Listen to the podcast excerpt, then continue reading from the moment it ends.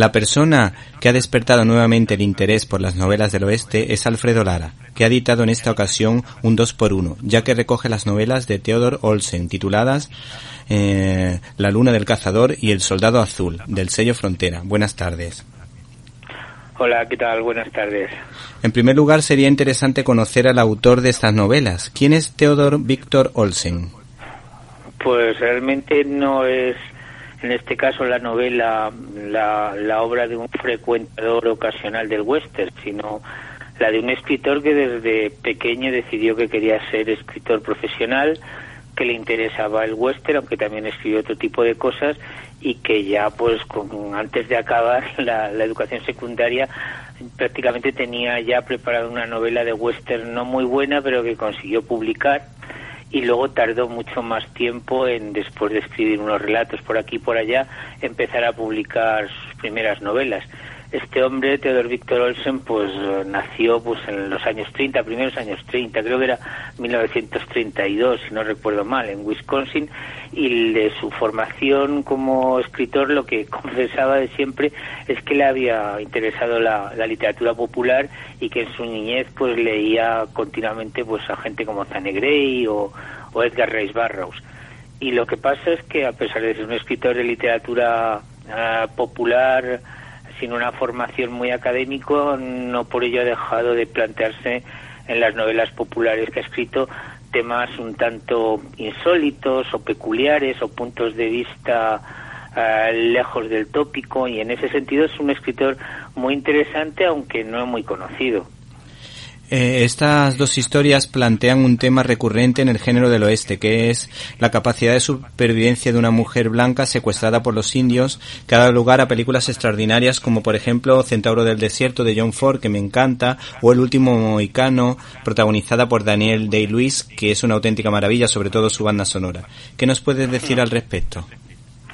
Pues que es un tema que sí, que, que está muy en boga eh, en el western en particular, pero en casi todas las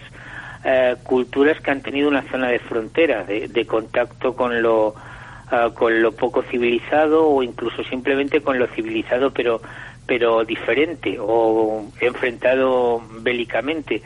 En nuestra época de frontera aquí en España, pues cuando había conflictos fronterizos en la línea del Duero o más abajo, en el Guadalquivir más tarde, según avanzaba la reconquista, pues el, los romances de frontera o, el, o los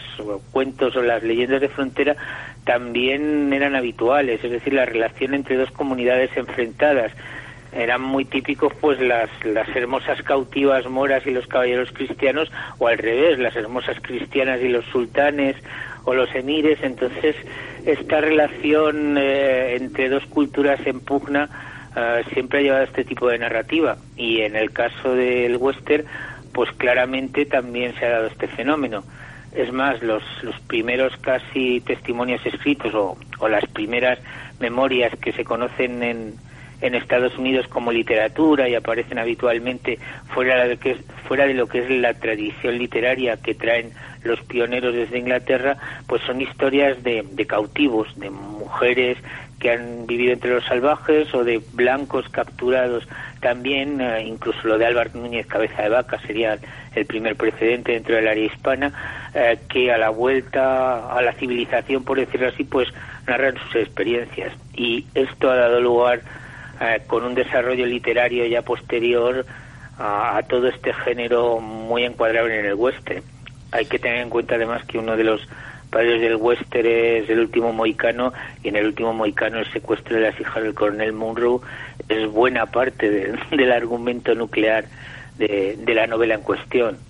Efectivamente. Eh, por lo visto también este autor trataba de ser bastante riguroso en la ambientación histórica, detalle que se puede observar claramente en lo que comentas del prólogo al incluir a vaqueros negros en el oeste, lo que me da pie también a hablar o pensar un poquito en esta película que se hizo de Los Siete Magníficos, la nueva versión que a mí particularmente me gusta bastante. Mm, mucha gente o muchos pensábamos que no encajaba precisamente un vaquero negro, pero precisamente según este autor pues hay que decir que por lo menos no iba no ha ido desencaminado el director de cine, aunque a lo mejor no, lo que ha tratado de ser políticamente correcto. Claro, no, para nada. Es que realmente cuando se produce la guerra de secesión y, quedan pues muchos esclavos negros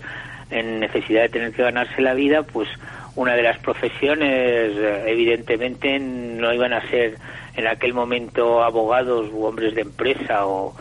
profesores universitarios, eh, se dedicaban a labores dentro de lo que se llamaría sector primario, es decir, a la agricultura o al comercio o al transporte y una de las profesiones habituales en ese tipo de, de cuestiones era la de ser vaquero, cuidador de reses, y bueno, pues ya leí en algún ensayo, me lo encontré luego en Olsen reflejado en novela, pero igual que hubo soldados negros y aparecen en muchas películas de western, eh, pues, pues los soldados búfalo, pues también aparecen, aunque con menos profusión, eh, los vaqueros negros. Realmente Olsen lo recoge el, el asunto y aunque estaba más recogido el que hubiera vaqueros hispanos, bueno, realmente el tópico siempre te presenta casi un vaquero anglosajón, pero evidentemente había montones de, de vaqueros eh, de origen hispano, vaqueros de origen negro y también vaqueros de origen indígena, porque los navajos eran, por ejemplo, ganaderos y excelentes eh, cuidadoras y gente muy preparada para este tipo de tareas. Entonces eso lo recoge Olsen bien y no es muy habitual en las novelas de western, pero sí en la realidad debió ser un caso muy habitual. Sí, sí. Mm, oye, Alfredo, te quería preguntar, ¿este autor también ha recibido premios literarios y todo eso? ¿O, una, un Recibió un, tardío Spur Award, ya muy, con muchos años más, casi al final de su carrera. Le ha pasado a algunos grandes escritores que al final han recibido un, premio. Por ejemplo, el Spur Award... ¿Te está gustando este episodio? Hazte fan desde el botón Apoyar del podcast de Nivos. Elige tu aportación y podrás escuchar este y el resto de sus episodios extra. Además, ayudarás a su productor a seguir creando contenido con la misma pasión y dedicación.